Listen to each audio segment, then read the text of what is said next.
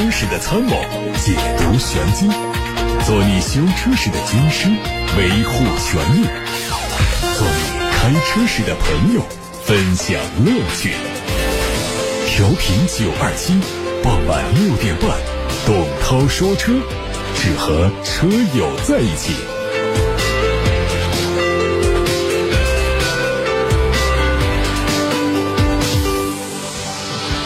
先看今天的汽车新闻，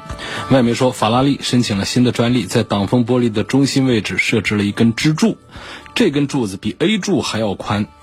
为了不影响视线，法拉利通过外部摄像头的设置，捕捉汽车的正面视图，并且把实时镜头投射到中央支柱的内表面上，使它和驾驶员的视线高度一致。这样，司机在行驶过程当中可以完全不受阻碍地看清路况。这个解决方案可能会取代后视镜，适合任何类型的车顶材料，包括帆布在内。所以呢，敞篷车也是可以采用这种设计。这专利提到，有了中央支柱，可以把雨刮器安装在挡风玻璃的中间，和新的中央支柱垂直。法拉利表示，比起通常的水平布局，这种设计在空气动力学上更有优势。一家汽车智能语音公司。推出了一项语音克隆技术，将以创新的方式为车载语音助手定义个性化的声音。这项技术打破了以往传统车机语音预设声音的限制，人们可以快速克隆自己、家人或朋友的声音，为车载语音助手生成一整套全息语言，可以进行地图导航、读取信息、播报消息通知等多项操作。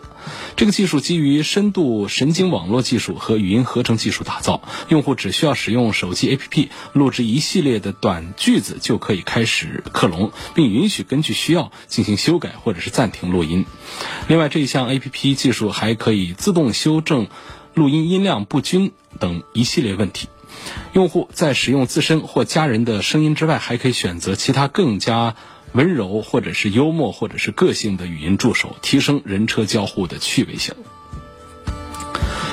近日，宾利首席执行官在接受外媒采访时说，宾利的纯电动汽车将考虑使用固态电池技术，而且领导层正在讨论如何使用固态电池技术帮助品牌重新定义未来的车辆设计。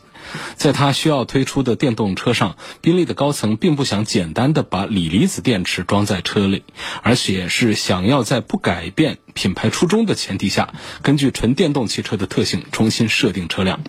宾利的首席执行官叫做霍尔马克，他说，固态电池的重量和体积会比锂离子电池更轻更小，可以带来更长的续航里程，这样就能保证车内空间的宽敞，不会为电池组。升高底盘或者是压缩内部的空间。国内媒体报道说，广汽丰田 CHR EV 有望在二零二零年四月份正式上市。新车已经在二零一九年的上海车展上和消费者见面。它的外观相比燃油版有区别。动力方面用了一台最大功率为两百零四匹马力的电机，匹配三元锂电池，但是容量。还没有发布信息。配置方面，根据此前申报的信息来说，它根据车型版本的差异，在前大灯组、前雾灯、后尾灯、双色车身、车顶装饰条、天窗、倒车影像等方面有所不同。十二月三十号晚上，蔚来在美股开盘之前公布了二零一九年第三季度的财报。数据显示，蔚来第三季营收十八点三六八亿元人民币，较去年第三季度同比增长了百分之二十五，较今年第二季度环比增长了百分之二十二，净亏损为二十五点二一七亿元人民币，较去年第三季度同比下降了百分之十点三，较今年二季度环比下降了百分之二十三。产品交付方面，蔚来第三季度实现交付四四千七。百九十九辆，其中包括四千一百九十六辆蔚来 ES 六，还有六百零三辆蔚来 ES 八，比第二季度增长了百分之三十五。未来首席财务官补充说，未来在企业内部执行了全面的成本控制手段，优化运营效率。三季度销售和管理费用以及研发费用比二季度分别降低了百分之十八点一和百分之二十一。此外，未来预计第四季度将交付未来 ES 八和 ES 六总共八千辆，同第三季度相比增加了百分之六十六点七。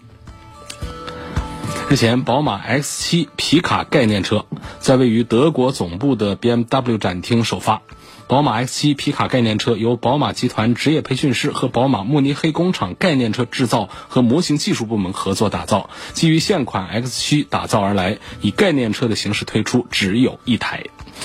结合此前的官图来看，宝马 X7 皮卡概念车保留了量产版的前脸，同时针对雾灯做了简化。侧面最大的特点是皮卡的车身，后部车体被切掉，改成货舱，同时 C 柱的位置设置了银色的把手。它用的是 3.0T 的发动机，搭配八速自动挡，还有四驱。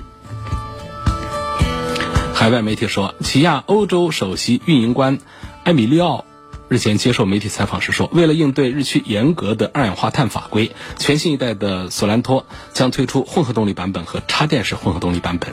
它的内部代号叫做 MQ4，将基于现代起亚共享的全新平台打造，轴距有望在现款的基础上进一步增加。埃雷拉还表示，起亚将在2021年推出 EV 概念车的量产版，采用轿跑风格的造型。最后看海外媒体绘制的一组大众 ID.3 的休旅版车型假想图。假想图上，它的前脸设计和 ID.3 基本一致，只是车身的后半部设计成了休旅车的造型，加长之后的车尾有容量更大、实用性更高的后备箱。目前大众 ID.3 还没有交付，对于休旅版的车型也只是一种猜测。不过外媒推测说，如果 ID.3 推出休旅车，可能会对价格相近的同级别 SUV 构成威胁，甚至可能会取而代之。我们今天先看来自八六八六六六六六的话题，李先生希望能评价一下沃尔沃的 XC 六零，希望谈一下这款车的共振问题，还问一年当中什么时候买车会比较划算。沃尔沃不仅仅是 XC 六零有共振的问题，它的 S 九零也有这个共振的问题，当然这都是。这个去年前年报的比较多一些，这共振是从哪儿来？共振的原理呢？大家呃了解一下，它就是其实是有这个频率振动频率相同的不同的部位一起发生了这个共享共鸣。呃，我们能够感受到的是两方面，首先是来自于这个低频的声音，第二是来自于震动，这种感受是很不好的，因为它倒不是说特别的尖锐的吵闹，而是。让人的情绪受损，听觉神经啊会受到伤害，所以我们很多喜欢改音响的朋友，在外面瞎改一些低音炮啊，那些低音炮的那个低频的共振的低音呢，其实是穿透力很强，而且对我们的听觉神经啊是有伤害的。我们有一些把这个低频还调的格外的低，似乎是越低越好，这个其实都是。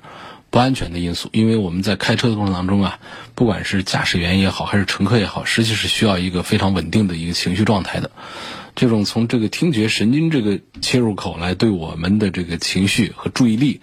造成这个干扰，包括我们的判断能力、反应能力都会受到这个影响。所以要提醒大家，就是我们这个改车的时候，这个低音的这个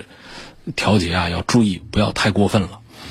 另外呢，就说到这个车辆的共振，这个沃尔沃 XC 六零还有 S 九零爆出的这些问题呢，也还是在车辆的设计过程当中是有一些不妥当的。那么在最新生产的这个 S 九零上呢，是已经啊把这个车内的有一些部件的位置是做了调整，这个情况是有所好转的。那么沃尔沃的这个 S 六零呢，这个情况应该是是比较的普遍，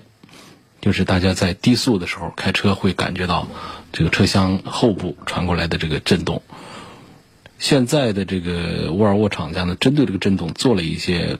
改进，但是我们并没有完全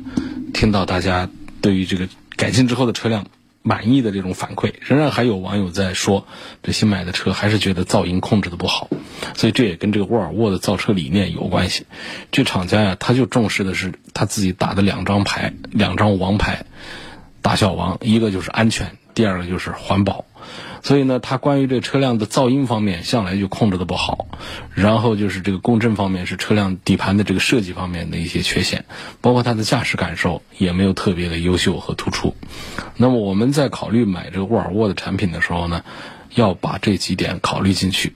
车其实三大件呢，各方面目前做的，除了早期的这个沃尔沃的 x C 六零也没有太早，就是前个两三年。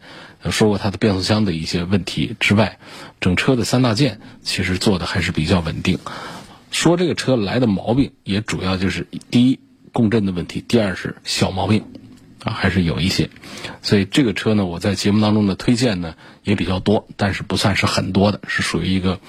呃这个中等的一个标准。还有一个问题说。袁先生他说：“昨天我听了节目，发现整期节目都是针对最近三则比较大的新闻的探讨，也说出了自己的看法，改变了固有的解答听众留言的节目形式。希望以后可以多做这样的专题。呃，遇到重大的这个汽车事件啊、汽车新闻的时候，我们往往不会缺席，都会在节目当中花出大块的时间来跟大家探讨这些话题。”下面的问题是，胡先生说，希望从性价比方面对比平行进口的宝马 X5 和中规版的路虎发现五，问哪一款更值得买？呃，目前来说，我觉得还是会推荐这个平行进口的宝马 X5 要多一些，毕竟它的销量很大。另外呢，这个车呢，大家不管是研究它的人，还是说用过它的人，对它的反响也确实是很不错。呃，它的这个。看不见的一些地方，底盘体系、悬挂体系都做得非常的扎实，非常的好。然后主要就是这车它的销量确实是非常的好。目前的这个平行进口车的价格也都干到了六十万以下，啊，五十六七万就可以买一台宝马的呃叉五。中规版的这个路虎发现五呢，为什么推荐的少一些呢？主要是因为它丑，不是因为它车不好。其实这一代的发现五啊，比发现四呢。就看起来就太阴柔了一些，而且这种阴柔柔的没道理。这种尾部的这种设计，那么着急的一收，让尾部显得是不仅仅是窄的问题，窄不怕。咱们劳斯莱斯这个尾巴也收的窄，但问题是它这个路虎发现五的尾巴窄了之后，你就是不管是正面看还是后四十五度来看这个尾部，都觉得是不大对劲。所以它只是看起来的一个问题。车你不管是城市公路。高速公路驾驶还是我们在一些越野路段的驾驶，会对这个发现五的印象非常好。它的通过能力是超过了原来更加这个看起来更加敦实的这个发现四的，所以仅仅还是从这个角度，啊，导致了它的这个销量比较差。销量比较差的车呢，就尽管说它的优惠幅度也比较大。我们推荐的也还是会少一些。再说，就说现在优惠完了，也不得五十几万一台呀？那这五十几万一台，刚才不说宝马的平行进口的叉五也是五十几万一台，那干嘛不考虑这个大多数人的选择呢？陈先生希望对比雷克萨斯的 ES 两百和宝马的五二五，两车对比，如果是一个喜欢呃这个开车的人，还是会觉得宝马五系的整车的品质。要做的更好一些。那么 ES 两百呢？它营造的是一种很安逸的，呃，那种呃开车的感觉。它哪哪都做的很精致，做的很轻巧。呃，实际上它的造车成本是要低于宝马的五系的。那么它的购买热度也还不错，还有加价这样的排队这样的一些情形。但是，呃，就在前两天，刚刚是江苏这个质量监督。局啊是对这个车呢进行了处罚的，对这个丰田中国进行了处分，因为他们在从二零一五年开始啊就爆出了这个价格垄断这方面一些问题。实际上呢，具体说到我们消费者的体验上，就是价格上呢有出现涨价和加价，就是由厂家来控制，由厂家来协同经销商网络一起来制定一个价格的这种情况，而它不是说一个建议零售价，一个大家自由。这个谈判的这么一个价格，它做出了最高限价、最低限价这么一些操作。那么根据我们中国的法规的话呢，这是呃违反我们的反垄断法里面的一些条款的。所以说，市场监管总局呢是罚了丰田中国八千七百多万。那现在这个情况其实具体到各店区，这种情况仍然还是存在。从这个角度讲，我们代表消费者的心声的话，还是应该打击这种违反我们反垄断法的这样的一些。企业的，啊，所以雷克萨斯 ES 两百呢，单纯的论车，它还是比宝马五系的成本低，啊，车还是比宝马五系要差一些的。所以我觉得这两个车当中，我赞成宝马五系要多一些。下一个问题，这个问题还比较复杂啊，就说现在为什么我们这个比亚迪的混合动力、插电式混合动力能够续航里程啊那么长，有一百公里，但是我们好多的，呃，这个像这个宝马五系啊。沃尔沃 S 九零啊等等这些的，它的插电混合呢，它都只有五六十公里。他问呢，这个是国际大厂不想做呢，还是技术上有难点呢？是不是只有比亚迪可以做呢？插电混合动力如果做成纯电续航两百公里，再加上汽油续航，那么这样的混动车不是更完美吗？不一定是更完美，你这只是讲到了它一个续航。实际上，我们是不是需要那么长的续航？比方说八百、一千公里的续航，你觉得真的有这个必要吗？真的需要吗？让你两个月不加一次油？实际上，这也这也这也过了啊，没有必要。而且还有一点呢，我们现在的很多插电式混合动力车啊，它就是在燃油版车的基础上来做的这个装电池、装电机。而在开发燃油车的时候呢，这个整个车它是有一个安全体系，比方说它的最大的载重量啊，比方说是六百公里，那么我们这个电池就特别重，加上电机。可能一个随便一个短里程的这个插电混合动力用的电池就可能有几百公斤。你看到特斯拉这种纯电车上的电池的总重量会达到小一吨。你看这车，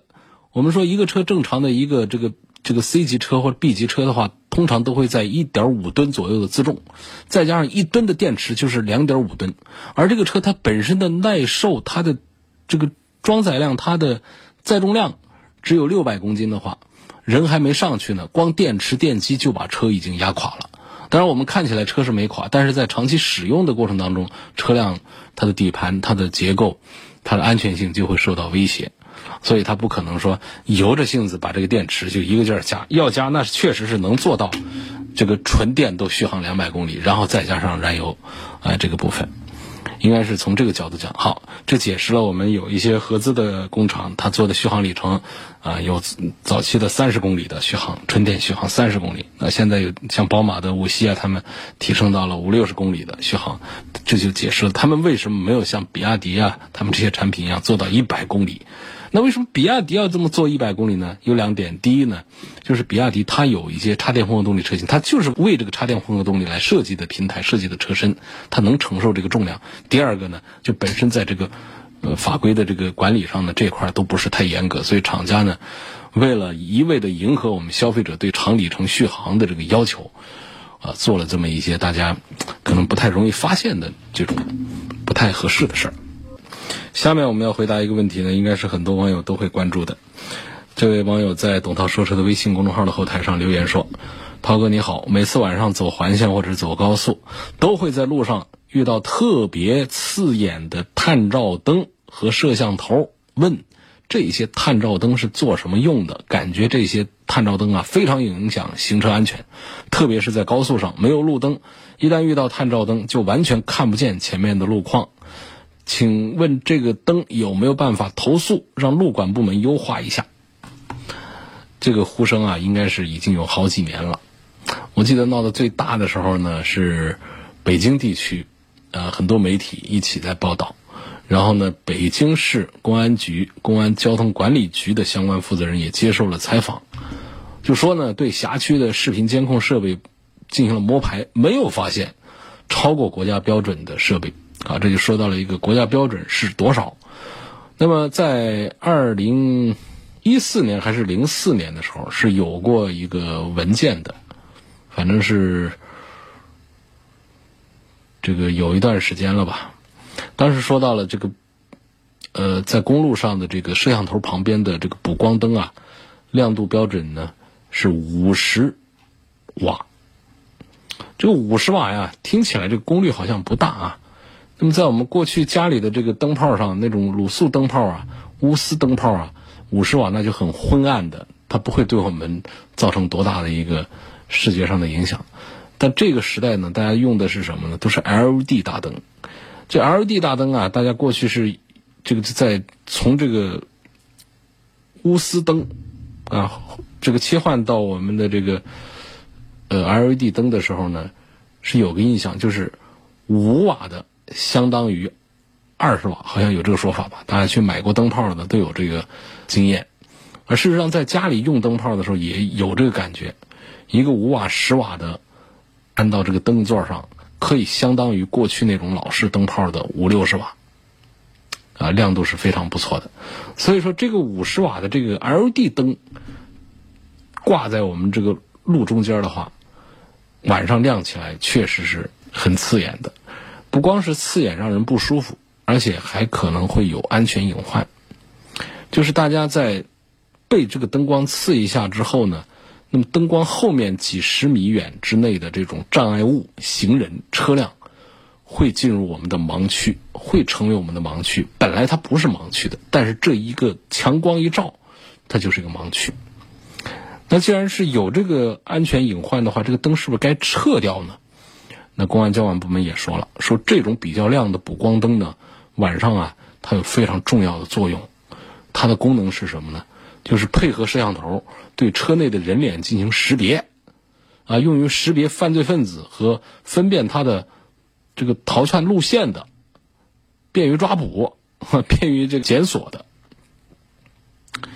您这样一说的话，那也没话说了。但实际上呢，我们很多网友啊发表自己的观点，说这个是啊，这个有了这种摄像头，让犯罪分子是基本是无处可逃。一方面为了社会公众的安全，但是另一方面呢，你这个高亮的补光灯是不是也确实对遵纪守法的车主造成了影响呢？像早些时候理想汽车的那个 CEO 理想。呃，他就曾经吐槽发这个微博，就说过，他表示这个补光灯啊太过亮眼，如果说有好几辆车在这个灯底下快速通过的话，很可能会导致一些车祸的啊发生。那说到这儿之后呢，我们这个车主们怎么应对这个问题？应该说呢，还没有更加明确的一个官方的一个回复。尽管很多车主都在反映这个补光灯的亮度过高的问题，那么现在我们作为车主能做到的，就是在遇到视线盲区的时候减速慢行，必要的时候切一下远近光灯，查看一下前方的道路情况。那作为行人呢，我们在通过这些有补光灯的这个街口的时候、路口的时候，要注意多观察来往的车辆，尽量从人行道上过马路，啊。如果照明条件不好，可以同时打开手机的电筒功能，照亮道路的同时，也照亮自己，让自己能够被来往的车辆及时发现。啊，所以就只能提醒大家这些了。说这个向公安交管部门反映，公安交管部门接到这样的反馈已经非常多了，我们就不用再多事儿了。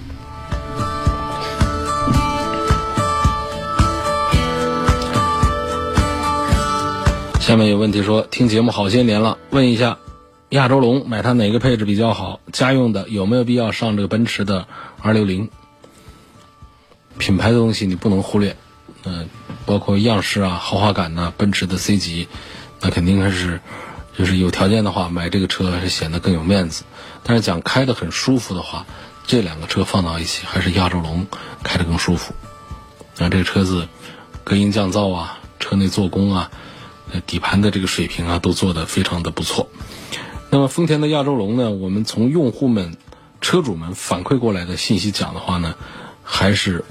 这个混合动力的用的要更舒服一些的。混合动力首先它并不是贵太多，第二个呢就是它的电机加电池配合的很好，再配上 eCVT 变速箱呢，提速非常的平滑。哎，那说哎这个2.5的不好吗？那个八速的手自一体，有些网友们反映低速的时候有一些。提速的时候那种拉扯感，就是它的这个这个这个换挡时机的匹配呢，就做的并不是特别的好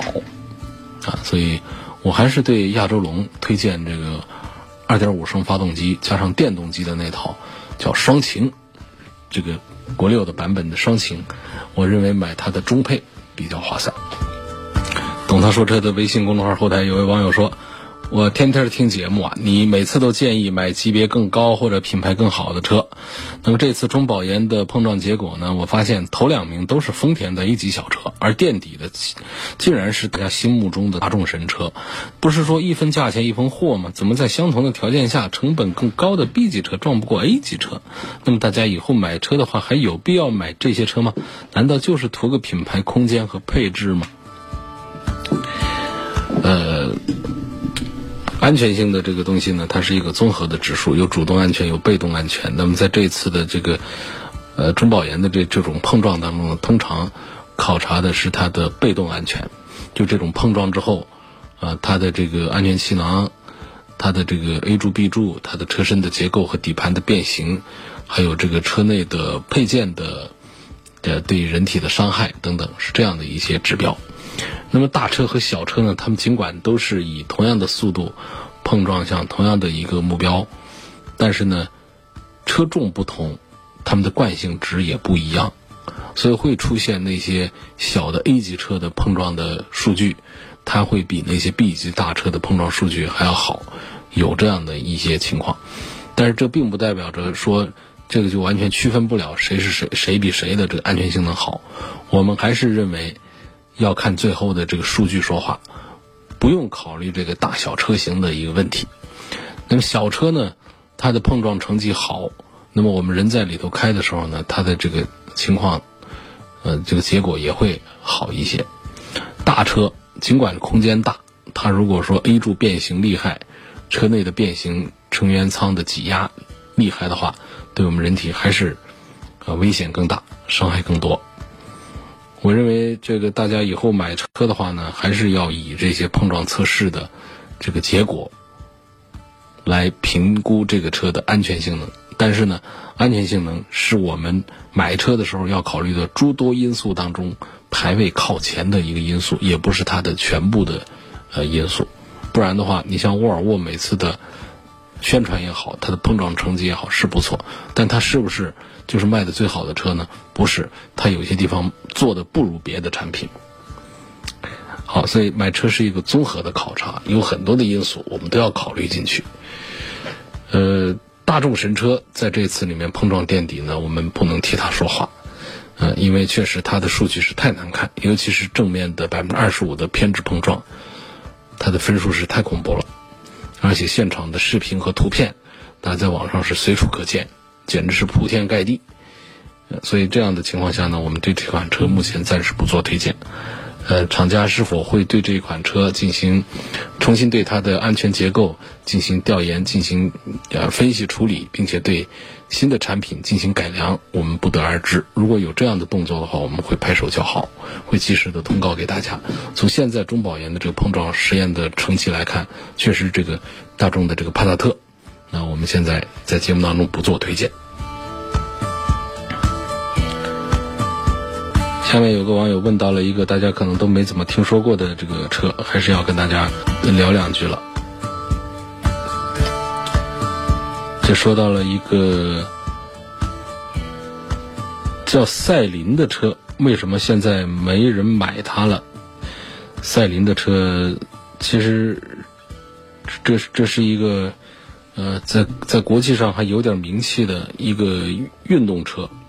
那么在中国呢，找了一个。这个这个叫什么青年汽车吧？呃，这个定制生产了啊一款叫麦麦的纯电动的微型车。这车我记得是在双十一的时候正式上市的，卖价也不便宜。那车呢，那个个儿长得就比较丑，那个尺寸大小呢就跟这个 Smart 差不多。卖价呢，补贴之后的卖价十五六万。但是这个车呢，双十一推出来之后啊。这个销量是非常非常的惨淡，应该都是个位数的销量。现在呢，据说这个天猫店它是通过网络来销售的，已经都关张了。我我不确定啊，我是听说过都已经关张了。所以作为一个美国的超跑品牌，在中国造这么一个小玩意儿，这个小的这个长得像个老年代步车一样的这么一个小的纯电动车，没有人为它买单，我觉得这个并不意外。毕竟价格不便宜，长得又丑，对品牌又不熟悉，而且车辆我们还要讲一个，尽管电动车我们不讲保养，它起码还得讲一个维修啊。所以你这个你通过这个国内的一个，呃，这个五五线六线的一个工厂来组装生产它，这产品的质量我们对它也呃没有信心。所以一款这个有虽然说是有超跑基因的这个微型电动车，但是什么样的消费者才会买它呢？我们中国的消费市场其实是越来越趋于理性成熟的，在这样的市场当中，麦麦啊，这个车的名字叫麦麦啊，迈腾的迈，这个麦麦可能是注定难以成功的。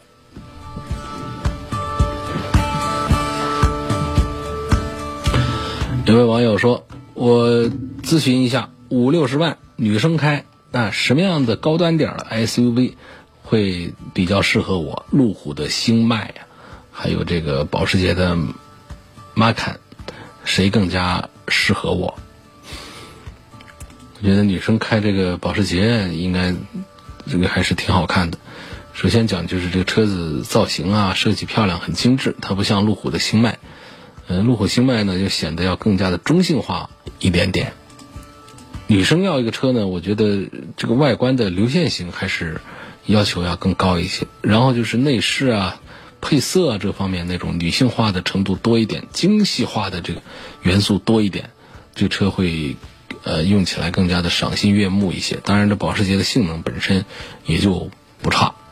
这路虎的星脉这个车呢，它的定位实际上是那种比较区别于像这个揽胜运动啊这样的这个商务的这种感觉，它是更加个人化的，甚至是这个比较呃适用的人群呢是那种高端一点的知识分子的眼光独到一点的人来选择它的，在当初的这个宣传当中是看到了这样的一些宣传口号的，但是呢，它的实际这个市场表现销量也不好，也还是。定位找的不大准，所以它最后现在优惠完了之后的最低配的价格已经到了五十万以下，但是仍然是卖的并不好。那么到 V 六的动力的话呢，也是在六十万以下，相对这个保时捷的 Macan 来说呢，它是比较划算的一个选项，是比较划算一个选项。所以我觉得，作为这个五六十万的这个预算，如果说我们来买一个这个二点零 T 的一个低配的。这个 Macan 的话，恐怕在性价比上呢，还是讲不过这个路虎的星脉，性价比还是路虎星脉强。但是呢，从这个车辆的这个品牌的豪华感受上来讲，后来这个这网友还关注一个保值率的问题，还有哪个开出去更显档次的这些问题在一块儿说，我还是会推荐这个保时捷的 Macan 要多一点。所以性价比上，路虎星脉要强一些，但是开出去显档次的话。还是保时捷的标要更加的牛轰一点。下一个问题说，力帆的车现在还适合买吗？呃，买车就不要买这种快倒的这种品牌了。力帆的在去年年底发布的这个销售数据啊，那是非常惨的。这个一个月就卖个几十台车，就整个车企的话，这是没办法再做了的。那么大家买这样的车，面临的这种。网点的退市的风险是非常大的。那么厂家因为缺乏资金呢，它后面的这个研发跟进的话，也可能会遇到很大的麻烦。尽管这个力帆的摩托车卖的还不错，其实也下跌的比较厉害。呃，因此呢，我们现在在节目当中就几乎都不推荐这样的产品，不管它的性价比多高，因为这些车往往我们要是单纯的拎出来讲这个车的尺寸、空间、配置。性能等等各方面的话，这些车可都不弱的，可都不差的。但是我们不能因为这些，我们来选择一个销量很差一致、网点这个厂家这个层面都非常的衰弱的这样的产品，到手来啊，将来会很麻烦。我们现在在生活当中，身边还经常会看到一些这个当初品牌极小啊，车子也还不错的，大家买买到手之后，现在是后悔的不得了。一个是残值。这是让人难以接受，残值非常的吓人，值不了几个钱。第二个就是后期在做维修保养的时候遇到非常大的麻烦，所以买车不是买家具，家具我们完全可以买一个倒闭工厂的这个甩卖的这个这个沙发、柜子、床回家，这个都不影响我们后期的使用。但是车这个东西一定记住一点，就是买大家都买的，买销量大的产品。当然这也仅限于。我们百万以下的产品啊，百万元以上的产品，这个不适用于这个定律，因为百万元以上的这些消费者们，往往就是希望我这车全程独一份最好了，我不愿意看到别人的车跟我的车长得一样，所以保时捷这样的品牌，它特别擅长做的就是这个定制化，就是它推出的这个车的低配的版本，包括它的高配版本，它总会让你觉得有不满意的地方，那么你要实现这个你各方面满意的话，你就要再加钱。做个性化定制，这会导致这个车和车每一个车都会不一样。就越是高端的品牌，越是会注重这些。所以我们觉得是比较适用于这个咱们的一百万以下的产品。大家买车选车的时候，尽量的买大批量生产、这个大销量上市的这些主流的产品。今天就到这儿，感谢大家收听和参与晚上六点半到七点半钟直播的董涛说车。董涛说车的全媒体平台可以重听往期节目音频，还可以参与节目互动，提出更多的买车、选车、用车问题。董涛说车全媒体平台是在蜻蜓、喜马拉雅、微信公众号、微博、微信小程序梧桐车话、车架号、易车号、百车号上都有入驻。我们明天再会。